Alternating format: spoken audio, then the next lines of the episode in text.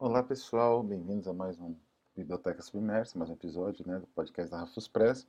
Podcast que ficou um pouco problemático, né, por conta das muitos compromissos. Nós temos uma campanha. Eu, aliás, peço encarecidamente que vocês, né, os nossos ouvintes, deem uma olhada na campanha. Se possível, colaborem. É uma campanha muito, vamos assim, que deu bastante trabalho. Estamos, é, nosso objetivo é realmente trazer um material de qualidade e diferenciado né, para o, o, leitor brasileiro, material de autores, né, muitas vezes não tão conhecidos, mas que merecem né, uh, esse destaque como Vernon Lee e Gabriel. Uh, por conta dos inúmeros vídeos, né, do, do Vida Live que a gente fez, a primeira né, do nosso canal, acabamos não né, fazendo mais vídeos. Também temos agora as vinhetas hermenêuticas, né, que também são aqui do canal, mas uh, os vídeos regulares é, não, não, acabou não sendo possível trazer. Também teve feriado e tudo mais, né? Por isso a gente vai trazer aqui uma resenha, uma resenha que talvez seja um pouco breve, que é a resenha justamente do livro Alone in Berlin, né? No original, que a tradução e a edição é da Penguin Books, em inglês, né? Uh, no original, uh, Jeder stirbt für sich allein, né? Tem duas traduções em português, fáceis de encontrar, vou colocar as duas aqui. Não sei qual das duas é a melhor, mas enfim, fica o recado, né? Que tem duas traduções uh, em enfim, disponíveis. Do que, que trata Alone in Berlin? Ele é do escritor alemão Hans Fallada. É um escritor... E aqui começam as questões interessantes, né? Porque esse livro ele trata de dois temas muito caros às minhas pesquisas, de uma forma geral, em relação às questões políticas do século XX, especialmente. Por um lado, ele trata da colaboração e da não colaboração, digamos assim, é, os efeitos da colaboração, de certa forma. Desculpa. Os efeitos da colaboração. E, por outro lado, ele trata das formas de resistência. Né? As formas de resistência, no caso, ao regime nazista. São dois temas muito instigantes, porque o que, que acontece? Alone in Berlin, que é a tradução que eu tenho aqui, a tradução de um bom tradutor, Michael Hoffman. Ele traduziu, para vocês terem uma ideia, esse mesmo tradutor, fez a tradução da edição da Penguin do é, Stahlgewinter, né, a Tempestade de Aço, do Ernest Junger. Né? Então, um bom tradutor, trabalha com material denso e com qualidade. Mas o que, que trata realmente falando em Berlim? Né? E por que, que eu falei da questão do, da colaboração? que é o elemento colaboração e resistência, né? Esse binômio que é o elemento central e, e, que reflete bastante, né? Quer dizer, sempre que você tem um regime fascista, existe essas duas a tensão desses dois lados. E é muito difícil você resumir as posições. Seria fácil, né? Você dizer que ah, determinada pessoa precisa tomar uma posição ética. Essa posição ética tem a ver com a negação do da, da, postura ideológica vigente ou coisa assim. Mas não é tão fácil, né? Muitas pessoas têm famílias, precisam sustentar, nem todo mundo tem condições de se exilar fora do país, não é? É por outro lado, essas pessoas elas é, temem pela própria vida, evidentemente, né? Num regime autoritário, a, a possibilidade de você perder a vida e ser morto ali por nada é grande, né? Meu sogro, falecido, ele era operário, um torneiro mecânico de primeira categoria. E ele contava que durante as jornadas, né, que às vezes ele tinha que trabalhar até bem tarde, por, por um salário, não grandes coisas, né, que é usual no Brasil, e quando ele retornava, muitas vezes mais tarde, né, por conta da, do trabalho, esgotadíssimo, ele era parado pelos policiais que ou pelo exército, muitas vezes era o exército, né, que jogava a marmita dele no chão, etc, apenas para ele pegar, né, assim como um ato de humilhação do trabalhador. Então, é, nem todo mundo pode se exilar, nem todo mundo concorda, mas nem todo mundo tem uma, a, a possibilidade de ter uma resistência, digamos assim, direta, sem que isso arrisque a própria vida e a vida da sua família, dos seus filhos e tudo mais. Então é um gnômio complicado, muitas vezes, que nós vivemos na pele nos dias de hoje com o novo regime militar né, que está vigente.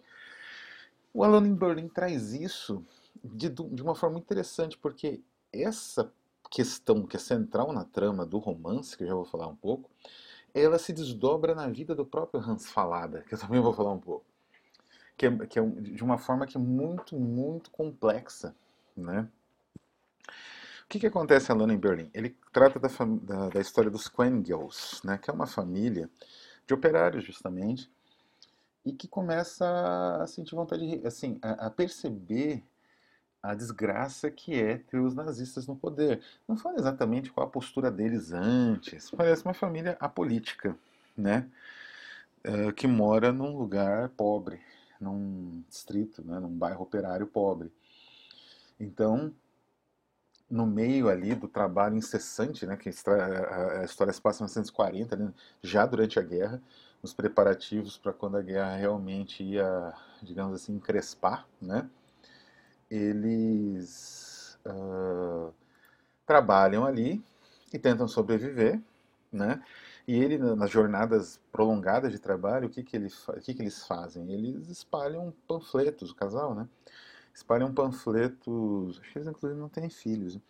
Na verdade, eles jogam é, cartões postais anônimos com uh, conclamações à luta, provocações contra o regime, esse tipo de material. Como a Alemanha ela tinha um controle muito restrito, né, o, o Estado, né, no caso, o Estado nazi-fascista, nazista, no caso, ele tinha um controle muito amplo de toda a sociedade e que tornava praticamente impossível uma resistência organizada, né? Uh, haja vista que os primeiros movimentos de resistência surgiram de uma casta social na Alemanha, reconhecida que é a casta militar, durante, uh, por assim dizer, o, o, a percepção, né, durante as campanhas, principalmente na Rússia, e a percepção que o regime nazista não teria condições de ganhar aquela guerra. Ele enfiou o país numa nova guerra mundial inútil que ia resultar só em destruição e morte. E perda, evidentemente, dos privilégios, que era o que mais complicava a vida ali dos, dos generais, dos Junkers, né, que eram essa, os membros dessa casta de militares do, da sociedade alemã. Então, esses militares organizaram um atentado levado a cabo pelo, por um oficial, Stauffenberg, né, que é famoso, tem vários filmes, até com Tom Cruise, a respeito dessa tentativa de atentado a Hitler, a vida de Hitler, né, na, na Toca do Lobo, mas, uh, ou, por outro lado, uma organização juvenil de cristãos que tentou, de certa forma, uma resistência mais ou menos clandestina, que é a Rosa Branca, eram movimentos muito, muito restritos, é, ligados a grupos específicos, que seriam os católicos cristãos, né? no caso da Rosa Branca, e os militares, no caso do, do, da conspiração dos generais, dos oficiais, e não resultou em nada, no fim das contas, né? mesmo com a guerra no auge, e no auge já, no, já apontando o declínio da Alemanha nazista. Né? Então, é, é, é, para vários historiadores é terrível tentar entender como que o regime hitlerista foi tão longevo e suportou o peso né, de, digamos assim, de, de pressões internas e externas que, por exemplo, o Mussolini, né, o fascismo, que era até mais antigo, não conseguiu é, resistir. Não conseguiu. Então, o nazismo resistiu praticamente até a queda de Berlim, até a morte realmente do Hitler e a tomada da capital. Né? Pois bem, o, o que, que acontece a partir da, do trabalho né, de subversão desse casal dos Quengels, que existiu mesmo. Esse casal existiu mesmo. Depois, quando eu falar da vida do, do Hans Falada, eu vou falar um pouco da escolha desse tema. Né? O que, que acontece? O, um chefe da SS, da, ou melhor, desculpa, da Gestapo, ele é um policial, na verdade, da Gestapo, o inspetor Eskerik, Eskerik, Eskerik, eu acho que é assim que se fala o nome dele, ele como que é viciado em morfina, igual o autor, aliás, um traço autobiográfico, ele começa a investigar, né? E aí ele vai descobrindo, né, o que, que aconteceu exatamente. Mas essa investigação, ao mesmo tempo, ela é muito interessante porque ela revela um pouco da própria sociedade alemã naquele período, o pensamento dessa sociedade, a maneira como essa sociedade reagia ao regime autoritário e a maneira como essa sociedade se organizava em torno do culto né, do Hitler e do, da manutenção desse regime autoritário. Então, o investigador é como se ele tivesse uma compreensão mais ampla dessa sociedade, exatamente por estar ali chafurdando, vamos dizer assim, no crime, né? né? E, e, nesse caso nem crime, é expressão de uma opinião, mas numa sociedade autoritária é crime. E é muito interessante esse, esse processo investigativo que acontece a partir do capítulo chamado justamente Gestapo, né? Já do primeiro capítulo, na primeira parte, na verdade, já tem bastante disso. Mas na parte 2, na parte 3, as coisas vão meio que se definindo contra, né? Vão conseguindo provas e tal contra o casal e fechando o cerco, né? E é cada vez mais interessante isso, né? Como o pensamento autoritário ele vai condensando criminalidade com opinião diferente. E como esse inspetor vai percebendo essa podridão, né? Ele faz como se fosse uma, uma espécie de radiografia. E ele tem uma posição privilegiada porque ele consegue perceber essas contradições da sociedade. É interessante esse processo porque para o leitor ele vai lembrar muito algo semelhante que acontece no, na HQ do Alan Moore, David Lloyd, V de Vingança. Porque lá também você tem um inspetor que tem uma visão privilegiada de uma sociedade mais ou menos apodrecida, né? que é a sociedade autoritária fascista da distopia que o, que o Moore criou para a Inglaterra ali dos anos 90, seria dos anos 2000, né, virado do século 21. Uh, ah, então, assim, é um processo, é que é o Finch, né? O Eskerich, ele tem um ele tem um posicionamento semelhante ao Finch do V de Vingança. Então ele é um homem do sistema, ele é um homem da Gestapo, ou seja, ele é um, um sujeito que, que, está ali naquela posição por conta da, do jogo do regime, embora ele fosse já policial antes, né? Existe essa, digamos assim, esse cuidado na, na construção psicológica e biográfica do personagem, mas e mesmo ele, de certa forma, não tendo sido expurgado, né, não tendo um posicionamento político claro, ele percebe a podridão no regime. Né? Então, a investigação, é, é, isso é muito, muito inteligente. Eu não duvido nem, é, não tenho, não sei exatamente se isso aconteceu, mas eu acredito que talvez Alan Moore ou David Lloyd tenha pelo menos ouvido falar desse livro, que ele já tinha sido traduzido, ele é de 47, né? já tinha sido traduzido para o inglês, né, em outras versões.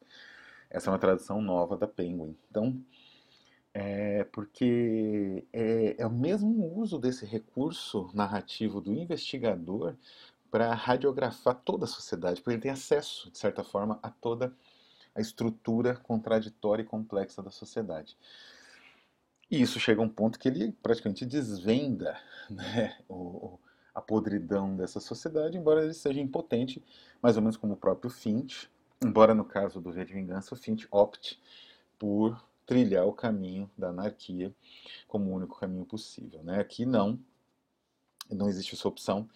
A radiografia termina com a percepção dessa impotente da podridão da sociedade, embora haja vários, digamos assim, plot twists, né? É uma narrativa policial muito bem urdida, brilhante em certos pontos, assim, né? A inteligência da construção desse tipo de narrativa e, e a tensão estabelecida em mais de 400 páginas, né? A minha edição aqui tem mais de tem 500 e tantas. Em mais de 400 páginas a tensão é, é ininterrupta. Você não para de ler quando não chega a última página. Né? E aí a gente, como eu falei, essa tensão e essa radiografia, ela espelha a própria posição do Hans Fallada. E quem é Hans Fallada? Né? Ele era um escritor que surgiu na, uh, no período da chamada Nova Objetividade, que era um período de, um período de politização das lutas né, na Alemanha, no final dos anos 30, é, 20, 30. Ele escreveu um romance muito, muito famoso, né, célebre lá na Alemanha, romance de cunho social, nítida inspiração dos grandes realistas do século XIX. Ele uh, permaneceu na Alemanha quando Hitler tomou o poder e tentou se adaptar, né? Uh, os livros mais famosos dele, ele purgou das menções, é, é, igual vários autores dessa chamada nova objetividade, que se adaptaram muito bem ao novo regime, como Eric Kastner, né? Uh, então ele purgou algumas críticas que ele fazia às SA, Hitler e tal, nos romances anteriores, e ficou um romance social de um alemão perseguido, desempregado, perseguido pela sociedade, que se encaixava em qualquer ideologia, né, tanto de esquerda quanto mais de direita, inclusive. Uh, mesmo assim, ele não foi. Era um autor considerado decadente, não era muito bem aprovado né, pelo Volkischer Beobachter, né, que era o, jornal mais importante dos meios do partido. Eu, se não me engano, ele nunca foi do partido também. E, enfim, acabou uh, o vício dele na morfina, embora fosse algo que ele compartilhasse com o Goering, grande asa e herói da aviação alemã e chefe da Luftwaffe, né, da, da aviação de guerra nazista.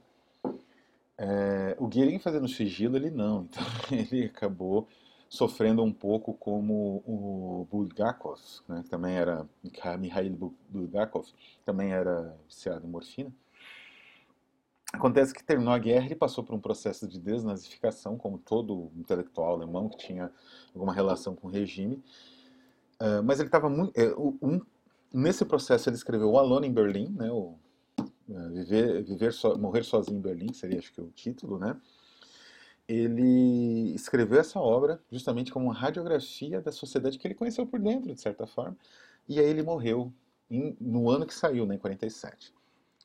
Então é uma obra de um autor, digamos assim, que teve uma relação direta, ambígua com o regime, conseguiu plasmar os demônios desse período, né, que eles de subserviência, de indigência mental, né, da, da adesão, não digo de adesão, né, de um oportunismo, de uma necessidade de sobrevivência, por causa do vício, é, que é difícil, como eu falei, é difícil de julgar exatamente, ele conseguiu plasmar isso numa inversão do próprio papel dele ali, se desnazificando e escrevendo esse romance como um processo purgativo, e nesse momento percebendo a podridão, né, como é que se articulava a podridão da sociedade por uma imagem brilhante né, de um investigador Gestapo, que é Heim Staatspolizei, né, quer dizer, era a polícia do Estado, mas era, não era só, ela era política, mas era criminal também, né, tinha uma seção criminal dela.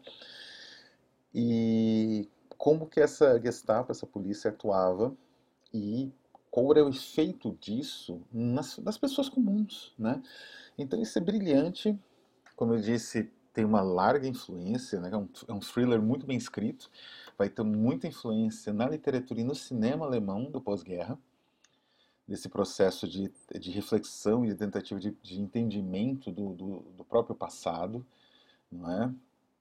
Vai ter, como eu disse, uma influência indireta no V de Vingança, em certas narrativas com um tom policial e político, já do século 20 e 21, né, em quadrinhos, várias mídias, cinema, quadrinhos, como o caso de Vingança, literatura também.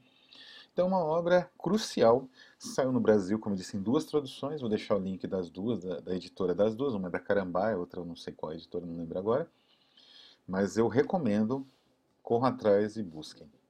Então é isso, vou ficando por aqui, um abraço e até a próxima.